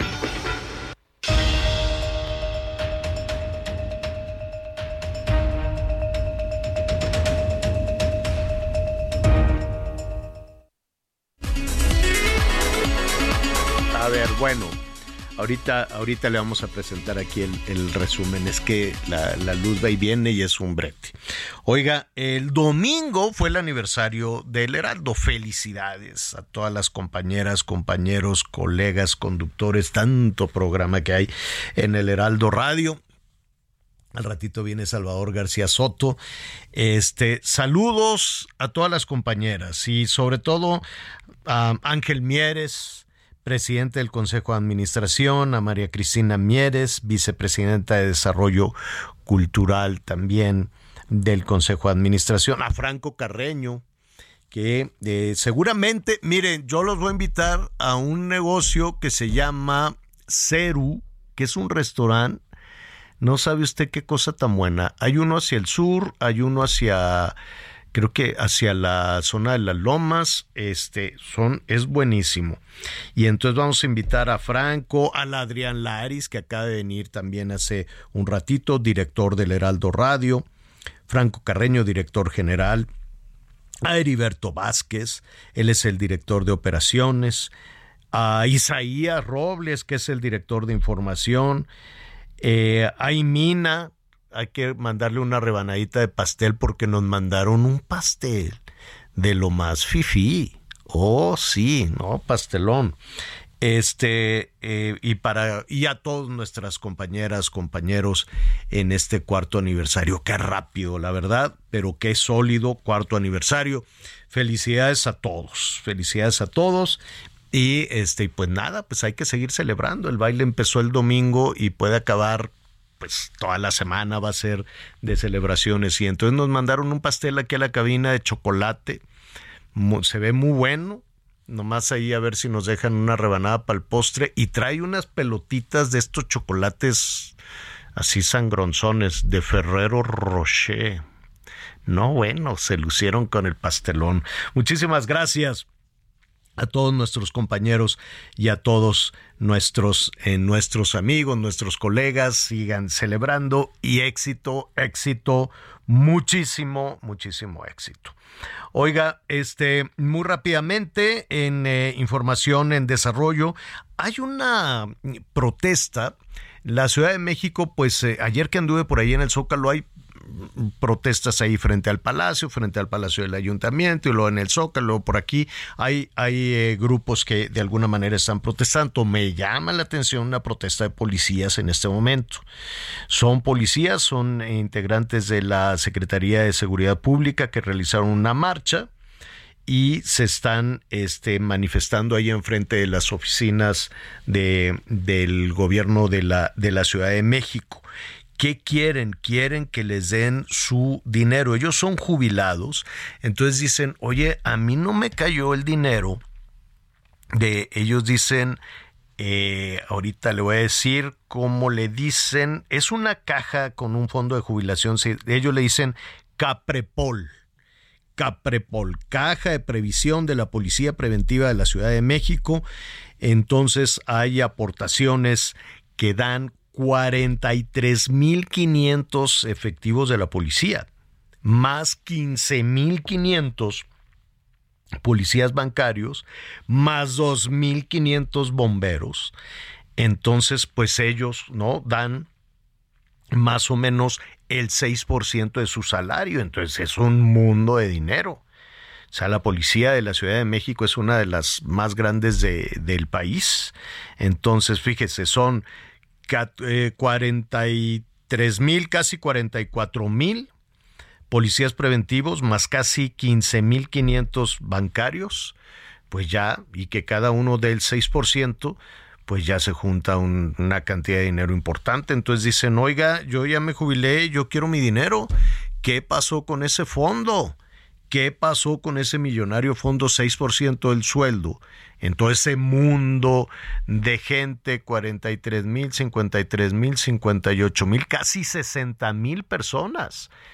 Casi 60 mil personas son las que aportan el 6.5 de su sueldo a ese fondo. Pues claro que quieren saber a dónde fue a dar esa cantidad enorme, enorme de dinero. Entonces, pues eh, eh, habrá que estar ahí muy atentos. Oiga, Sí, le decía, le decía al principio del programa que ah, cómo hemos batallado para saber, eh, para conocer los eh, las afectaciones que han tenido eh, la, la, temporada de calor en diferentes estados del país. Algunos corrigen, otros, pues no sé a qué le tienen miedo, si le tendrán miedo a Palacio Nacional o le traen, traerán, tendrán miedo también a, a, a pues a demostrar que la estrategia de salud de prevención, sobre todo de prevención, porque nadie en este país debe morir por un golpe de calor. ¿Cómo? Un trabajador, una trabajadora, un agricultor, un policía, un estudiante. Estas son cosas que se anuncian con mucha anticipación y se sabe, de aquí a una semana la temperatura va a ser así y así y así, ¿no? Y que se estén registrando estos fallecimientos es algo muy serio. Hay una gran confusión sobre lo que está sucediendo en Nuevo León. Así es que yo le agradezco a nuestro compañero y amigo, el periodista Luis Padua, que esté con nosotros esta, esta tarde. Luis, eh, ¿cómo estás? Primero te saludamos con muchísimo gusto. Qué gusto saludarlos a ti y a todo tu público, a Miguel Aquino también. Muchísimo gusto. Aquí acalorados, Javier, como te imaginarás, en Nuevo León, porque no se ha ido el calor, ¿eh? No, hombre, qué va. No se ha ido y, ni se, y, ni- y tampoco se va a ir porque todavía falta julio y agosto y vienen todas las complicaciones también del abasto de agua, en fin, una serie, una serie de cosas que nuestros amigos allá en Nuevo León lo saben muy bien. Pero ¿qué está pasando? ¿Por qué hay tanta confusión en, eh, en, en las afectaciones o en el- lo triste, desafortunado de los fallecimientos de, de cientos tal vez de personas? Sí, sí hay mucha confusión, como bien lo dices, Javier, y hay confusión, pues primero por un vacío de información que se generó, y es el problema cuando la autoridad no sale a hablar rápidamente de los temas que más le interesan a la gente o de, de que, de, de lo que estamos verdaderamente viviendo.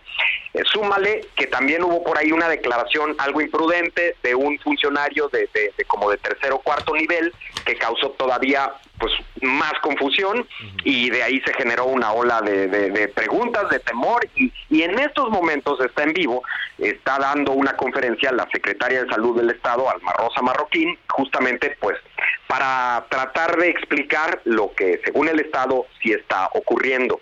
Y incluso te puedo compartir un poquito de, estos datos, pero si quieres te doy tantito del contexto. Hace, unos días, un funcionario dijo que había habido 850 decesos asociados al calor o incluso como consecuencia de golpe de calor, lo cual pues escandalizó aquí en Nuevo León porque en ningún momento se, se tenía eh, conocimiento de que fuera tan grande el problema. Asociale a eso, Javier, que empezamos a notar que en el CEMEFO, que es donde se hacen eh, las eh, autopsias, ¿verdad?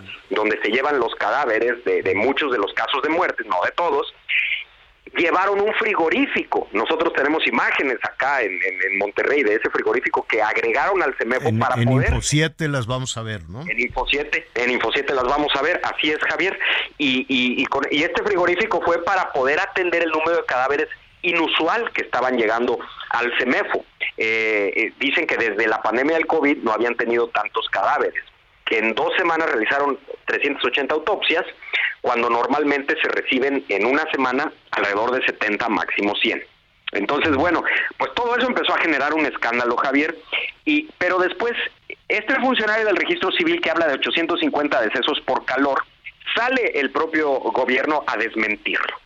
Dice que fue una declaración este, em, imprudente, incorrecta, que habría, habría 850 casos de deshidratación cuando mucho, pero no de decesos relacionados al calor. Y hoy la secretaria de Salud dice que son 36. 36 es el número de muertes asociadas al calor, pero el 80% de ellas con comorbilidad, o sea, personas que estaban muy enfermas y que ante la situación de calor habrían fallecido. Si es 80% comorbilidad, un 20 sería sin comorbilidad, entonces ese 20% sí podría estar asociado directamente a muertes por calor. a ver, me- hablaríamos de unas 6. Pero Luis, a ver, seis personas. O sea, ya bajamos de 800 a 6. Así es, así este, es. y todas los, las personas que fallecieron, que están en el CEMEFO, ¿qué les pasó? ¿Por La- qué de lo- pronto, lo por están- qué de pronto se disparó el número de fallecimientos? Mira, Javier, lo que muy probablemente sí está pasando es que eh, el extremo calor está provocando que la gente que está enferma o muy enferma ya no aguante, ¿verdad? Entonces, eh, eh, enfermedades complicadas, y aquí hemos visto algunos casos, ¿verdad?, de personas que tenían un cáncer o que estaban en alguna enfermedad Pero terminal. eso es... pero- ya- sí, sí, sí, te entiendo. A ver, me queda muy claro, porque lo hemos hablado con, con diferentes eh, médicos y también con los responsables de salud de diferentes estados. Y nos dicen justo esto, a ver, el golpe de calor no es que la gente caiga como pajarito en ese momento. O sea, van acumulando calor, van acumulando calor, se van a su casa, sobre todo los adultos mayores que no los cuidan, que no, que no se hidratan o que tienen que salir a caminar eh, y que pierden primero hay una hay, hay, hay una eh, cuestión de desorientación de, de que no pueden tomar decisiones las personas que están afectadas por, por el calor y siguen sin resguardarse porque en ese momento no toman una decisión y no se enfrían y no piden no piden auxilio. Eso va avanzando y avanzando y el golpe de calor puede provocar un infarto, puede provocar un daño de, de renal, puede provocar una situación de coma, puede provocar miles de otras cuestiones. Y esto a lo que voy, pues reducir a que solo seis personas les dio un golpe de calor y los otros y los otros 300 o 400 u 800 no sé cuántos si el seméfono no se da abasto por algo será Fíjate, es que justamente podemos contrastar aquí las cifras del CEMEFO. Eh, en el CEMEFO entran, te decía yo, 70, 80 cadáveres por semana. La primera semana de calor que tuvimos aquí, esa cifra subió a 130. La segunda semana subió a 250. Entonces estás hablando de que se multiplicó al menos cuatro veces el número de, cadáveres. ¿no? Eh, si estás hablando de cientos de personas que podríamos asociarlas al calor. Pero bueno, la información, yo te repito aquí la información que dan a conocer en estos momentos, hablan de 406 casos de golpes de calor e insolación notificados, no fallecimientos, y 36 defunciones asociadas oficialmente con el calor. Bueno, pues yo, yo, creo que todavía van a tener este tarea pendiente el eh, gobierno de Nuevo León un poco para dar una explicación de qué está pasando en el CEMEFO, de estos fallecimientos, como le dicen, atípicos. Y, y, y, la resistencia, la, la resistencia, Luis, ¿por qué quieren negar que se necesita prevención y se necesita auxilio y se necesita ayuda. Y estamos hablando de la zona metropolitana de Monterrey, que es la mejor equipada del, del país, me quiero imaginar. Y ya la segunda más grande, eh, porque ya rebasamos a Guadalajara con el crecimiento aquí de los municipios periféricos. Ahora imagínate municipios pequeños, municipios alejados, municipios de la eh, fronterizos, los del norte de Veracruz, algunos de Tamaulipas, algunos ejidos donde se ha alcanzado 50 grados lo, inexplicable es por qué encontrar una justificación y hacer todo un recuento para bajar a seis. ¿no? O en Veracruz que dicen, no, aquí no se murió nadie, adiós. O en Palacio Nacional que digan, es mentira, nadie muere de calor. Ah, bueno. Entonces, pues ya cerremos la puerta, cerremos los ojos como con López Gatel cerremos los ojos y ya no pasó nada con la pandemia y no se murió nadie, eran neumonías atípicas. Y ya. Totalmente de acuerdo contigo, Javier. Lo que necesitamos aquí es abrir los ojos, enfrentar la realidad y tomar acciones derivadas. Mira, déjame agregarte un dato que nos dio la propia CEMEFO. Dice, en estas últimas 380 autopsias, la causa de muerte en todas fue infarto agudo al miocardio. Pues, pues claro y la mayoría de los hospicios eran adultos mayores. Pues claro, ¿de qué se muere un adulto mayor con un golpe de calor? De un infarto. Exactamente. O de una embolia. Y yo sí lo escucho. ¿No? ¿No? Entonces, eh, es, es, es, eh, es, un asunto de, de negación, veremos, ¿no? Eh, en lugar de abrirlo y decir, sí, a ver, vamos a corregir y vamos a prevenir porque el calor todavía se va a seguir y porque tenemos problemas de abastecimiento de agua y porque tenemos esto y esto y esto, pues es como sucedió con la pandemia, que a final de cuentas, Luis, nunca supimos, nunca nos enteramos, le echaron tierra, que vengan las elecciones, que venga esto, que venga el otro, olvidémonos del tema, olvidémonos de, de, nuestros, eh, de, de, de la situación de todo el país y nunca supimos y me temo que que nunca vamos a saber el, el, costo que tuvo las malas decisiones que se tomaron en la pandemia. Y, y, empezaron igual. Es una neumonía típica, son fallecimientos atípicos. Pues atípico es querer negarlo todo. En fin, veremos hasta dónde va esto. Cuídate mucho, Luis. Te vamos a estar viendo ahí en Info 7 con toda la crónica. Muchísimas gracias, Javier. Saludos a todos en tu público y a la gente que nos escuche en Nuevo León o por acá en el norte, a cuidarse, a hidratarse mucho. Así es. Saludos, Miguelón, pues lo van a seguir negando. De abajo de 800 a 6.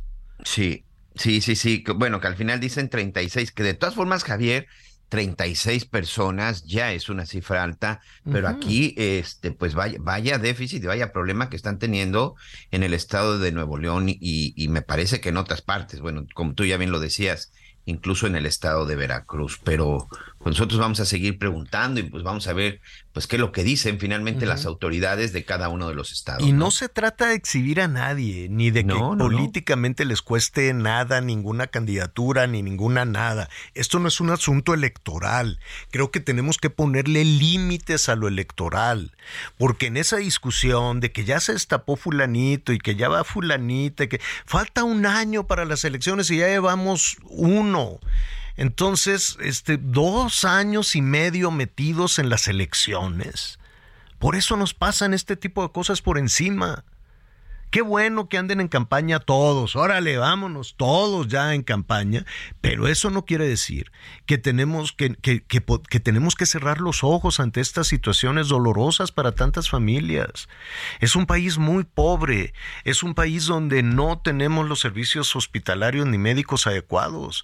Y donde una jornada de calor como esta, pues tiene esas consecuencias. No podemos estar toda la vida viendo a las candidatas y los candidatos del PRI, del PAN, del Verde, de Morena, de lo que sea, porque eso va a ser muy largo y muy aburrido, ya sabemos.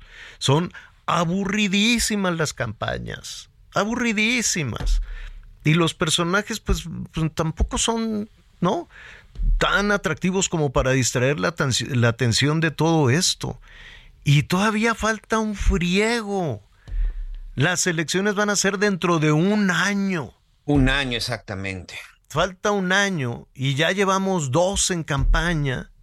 Creo que sí hay que ponerle atención a los que levantan la mano y quién quiere y de dónde Oye, van a y fíjate, sacar Javier, dinero, pero y al no final, como de lo decías al principio, el responsable, el responsable de salud, que no es el doctor Alcocer, a pesar de que tiene el cargo de secretario de salud, sino Pérez Gatel, López, este, López Gatel, eh, es uno de los que va a estar, ¿cómo dicen? Ah, redactando su redactando el nuevo ¿Te imaginas gobierno, si a este personaje le van a dar la responsabilidad del proyecto, del programa y de todo lo que se va a necesitar en este proyecto de nación 2024-2030 de la cuarta transformación en materia de salud?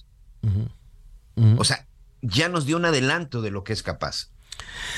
Pues eh, es, es serio, es preocupante y nuestra tarea, evidentemente, pues es sí preguntarles a los que quieren gobernar y qué quieren hacer y ya, ya ve todo esto. Pero pues no han dicho nada así, ay, ¿no? Nada, están bien aburridos todos. Y así vamos a estar un año más. Entonces, no hay que distraernos con eso, hay que consignar, hay que pues, estar atentos a dónde andan, qué están haciendo, etcétera, etcétera. y sí, ¿no? Vamos a estar ahí muy atentos a todos, a todos ellos. No muy atentos, atentos a todos ellos, pero muy atentos al ciudadano y a la gente y a este tipo de cosas. Qué drama los que están allá afuera del CEMEFO esperando a que les entreguen a, a- a su familiar, que lo saquen y- de un tráiler refrigerado. Y qué, y también qué problema y qué mortificación de los familiares de los 16 empleados de Chiapas desaparecidos. Señora La Torre, ya sabe, a esta hora está sucediendo como siempre todo. Acaba de concluir una conferencia de prensa en donde aparecen los responsables de la seguridad en el estado de Chiapas, en donde aparece precisamente la, la, una de las mujeres responsables de la seguridad, acompañado de gente de la Guardia Nacional, de gente de la Marina, de gente del Ejército Mexicano, para confirmar que está trabajando gobierno federal y estatal para buscar a las personas privadas de la libertad en Ocosocuautla. ¿Qué significa? Que no han sido liberados, Javier. Así que esto había trascendido, que las 16 personas habían sido ya este, liberadas No. con vida. No, están confirmando que no, que continúan los trabajos, que continúa la, la, la, La búsqueda. Gabriela Cepeda Soto, la secretaria de Seguridad Ciudadana en, en el estado de Chiapas, acaba de confirmar que continúan estas acciones. Y estaba empezando la de Chiapas, también estábamos viendo una que ocurría en la Ciudad de México, en donde Omar García Harfuch, el jefe de la policía en la capital del país, en relación al caso de Plaza Antara, en el robo de esta joyería, Javier, bueno, confirma lo que aquí ya también habíamos dicho, se confirma el robo de 15 relojes de alta gama, dice que ya la declaración de uno de los detenidos, hay un solo detenido, dice que el robo ya estaba planeado, que incluso iba a ser un día antes, que iba a ser un día antes, pero finalmente por el flujo de gente decidieron que mejor se iba a llevar a cabo el lunes. Ya hubo dos cateos, uno de estos en la colonia Anáhuac, dos cateos de domicilios que tienen perfectamente ubicados en donde ahí aseguraron uno de los vehículos involucrados, dos motocicletas que se ven en los videos de las cámaras de seguridad que utilizaron los criminales para escapar. Eh, confirma también que en efecto quien realizó la llamada al 911 para informar de lo que estaba sucediendo fue una mujer, al parecer una mujer que estaba ahí en el lugar, una clienta que llamó al 911. No hubo llamada por parte de la, de la administración, no hubo llamada por parte del personal de seguridad de Plaza Antara. Y hay tres personas identificadas y contra quien ya se está solicitando la orden de aprehensión y en cuanto se giren las órdenes de aprehensión se van a dar más datos para que la ciudadanía en este momento pues ayude en la captura. Entonces tenemos un detenido, tres personas identificadas en espera de orden de aprehensión para ubicar y capturarlas, un auto asegurado, dos motocicletas y 15 relojes de alta gama el monto del de el, botín del robo en Plaza Antara. Y tres prófugos. Rápidamente, nuestros eh, eh, los mensajes de nuestros amigos del público. Buenos días, una felicitación al equipo, super equipo de Javier Alatorre. Soy Angelina Figueroa de Tlatelolco en la Ciudad de México. Buenas tardes, señor Javier Alatorre. Habla Armando Valadez de León, Guanajuato. ¿Cuándo se va a volver a escuchar la estación de radio aquí en León, ya que nos quitaron la que tenían antes. Ah, pues ahí está, les vamos a decir a nuestros compañeros del Heraldo, hay que apurarnos para eh, regresar con nuestros muchos y muy buenos amigos allá en Guanajuato. Hay planes, ¿eh? hay planes para seguir, para seguir creciendo, así es que muchísimas, muchísimas gracias a, a todos ustedes por sus comentarios. No sé qué bonito siente usted coméntenos, participe de su opinión de, de todo lo que usted quiera y mande que para eso estamos. Pues ya casi nos vamos, Miguelón. Así es, y déjame rápidamente nada saludar a nuestro amigo Antonio en la zona de Tampico. Este también, no, perdón, Antonio, que es de Jalisco, dice en Jalisco sucedió algo similar con un tipejo que se subió un camión relacionado con el tema del metro en donde ahí estuvo, bueno, eh, molestando en la unidad a una joven. Gracias, lo saluda Antonio. Saludos desde Tampico con este calor, que la gente que pide de comer por plataformas a domicilio sean conscientes y estén pendientes del repartidor, luego lo hacen esperar mucho bajo el sol. Armando Zaragoza, muchas gracias Armando. Dice Ariadna Montiel, también suena para el gobierno de la Ciudad de México. Bueno, pues todo eso lo vamos a retomar mañana. Miguel Aquino, gracias. Muchas gracias, señor. Buen provecho. Hasta mañana. Yo soy Javier Alatorre. Lo espero a las diez y media en Hechos. No se lo pierda. Siga con nosotros en el Heraldo Radio. Salvador García Soto a continuación. Qué guapo estoy. La neta estoy bien guapo. Soy un diezón. Gracias por acompañarnos en Las Noticias con Javier Alatorre. Ahora sí ya estás muy bien informado.